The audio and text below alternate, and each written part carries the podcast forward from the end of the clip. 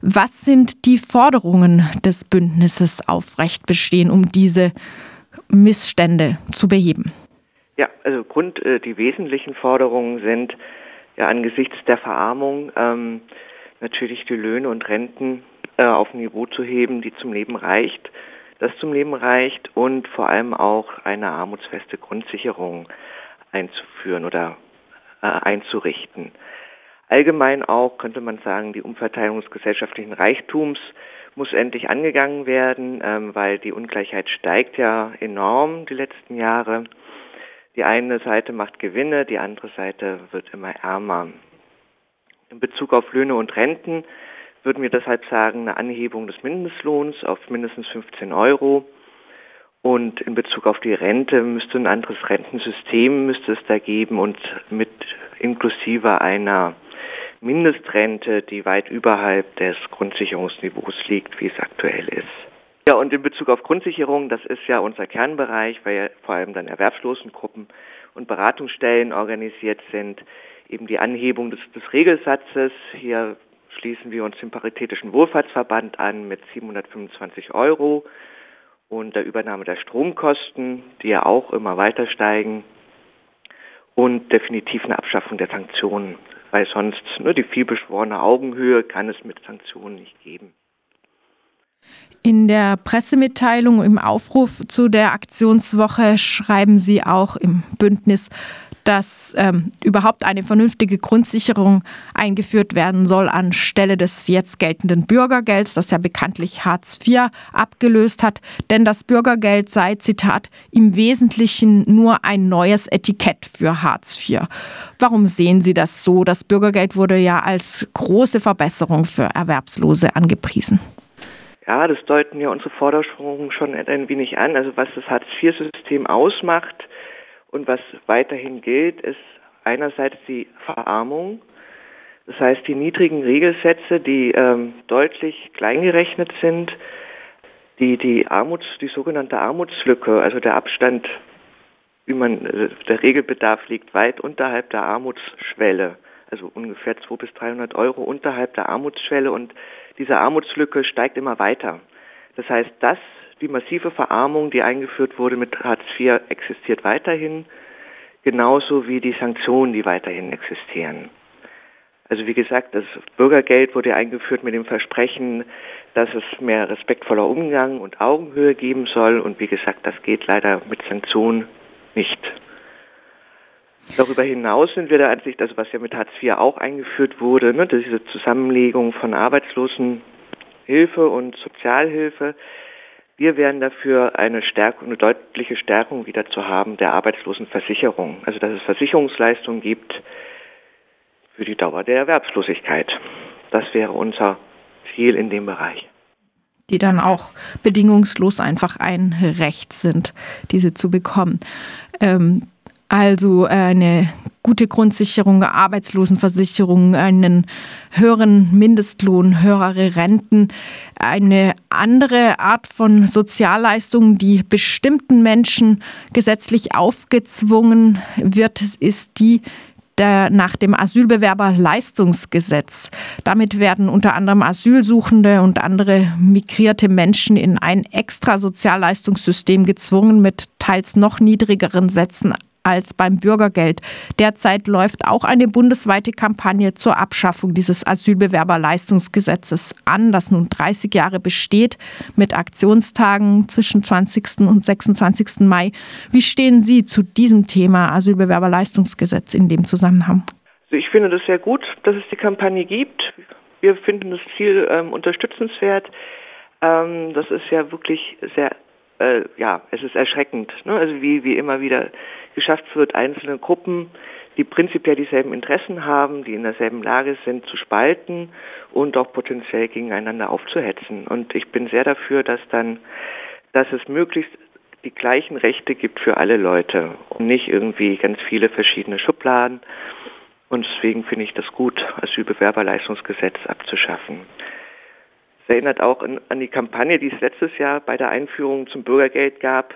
Da gab es ja auch so eine Hetzkampagne, wo dann arme, sagen wir mal, Einkommensarme, die Mindest, mit Mindestlohn arbeiten, quasi aufgehetzt wurden gegen die Leute, die in der Grundsicherung leben, dem äh, gesagt wurde, denen geht so gut und wir kriegen alles, was dann nicht der Fall ist. Und auch hier würden wir sagen, das sind einfach die gleichen Interessen. Und das ist auch einer der Gründe, warum wir auf die Straße gehen wollen, um deutlich zu machen, wir wollen uns nicht spalten lassen und wir wollen mit Menschen ins Gespräch kommen. Unter den Zielen angesprochen haben Sie auch als eine allgemeinere Forderung die Umverteilung des gesellschaftlichen Reichtums. Das ist eine große Aufgabe, die wohl selbst eine Bundesregierung nicht einfach zum Beispiel per Gesetz umsetzen könnte, ganz zu schweigen davon, ob die gegenwärtige Ampelkoalition das überhaupt wollte. Derzeit wird ja lieber ein 100 Milliarden Sondervermögen an die Bundeswehr gegeben. Soziale Zwecke scheinen da eher ein bisschen in den Hintergrund zu rücken. Ähm, ja, wer könnte Ihrer Meinung nach diese Forderung nach grundsätzlicher Umverteilung einlösen und wie? Ja, ich würde meinen, einlösen können es eigentlich nur die Leute selbst, diejenigen, die es angeht. Und deshalb ist es auch so wichtig, sich zu organisieren, zum Beispiel in der Gewerkschaft. Äh, und wählen reicht alleine da nicht aus. Also ich meine, es gibt keinen Mangel an guten Konzepten und Ideen, wie sowas, wie eine bessere Gesellschaft erreicht werden könnte, eine gleichere, eine gerechtere. Aber wie Sie ja schon sagten, es scheint der politische Wille zu fehlen. Und deshalb muss man sich selber darum kümmern und Druck von unten aufbauen. Und da, ähm, ja, zum Beispiel die Streiks jetzt im öffentlichen Dienst zum Beispiel haben ja auch gezeigt, ne, also wenn man sich organisiert, kann man auch was erreichen.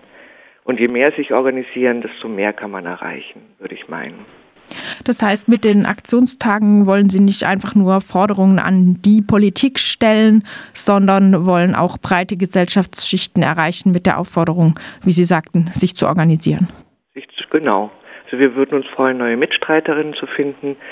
Wir freuen uns aber auch, ne, ins Gespräch zu kommen und einfach aufzuklären, weil, weil was äh, ja teilweise erzählt wurde, ähm, wie die soziale also Grundsicherungsleistungen aussehen, das stimmt einfach nicht. Und da wollen wir auch informieren einfach. Gibt es da so verbreitete Missverständnisse, die Sie jetzt vielleicht auch kurz nennen könnten? Also Fake News über Grundsicherung, nur wenn Ihnen da was Prägnantes gerade einfällt? Na, was so gesagt wurde, dass sich Arbeiten zum Beispiel nicht lohnen würde, weil man mit Hartz IV mehr Geld kriegt als mit Arbeit. Und das ist definitiv falsch. Das stimmt nicht. Ähm, aber auch, es ist, außerdem macht es so deutlich, dass es dieses Aufwetzen ge gegeneinander. Also man hat als Erwerbstätiger immer mehr Geld als jemand, der nicht erwerbstätig ist. Und wenn das Geld da nicht reicht bei Erwerbstätigen, dann ist das Problem, dass der Lohn zu niedrig ist und nicht das Problem, dass die Sozialleistungen zu hoch wären. Das ist halt irgendwie eine verquere Sicht. Und da würden wir gern was, also aufklären darüber. Hm.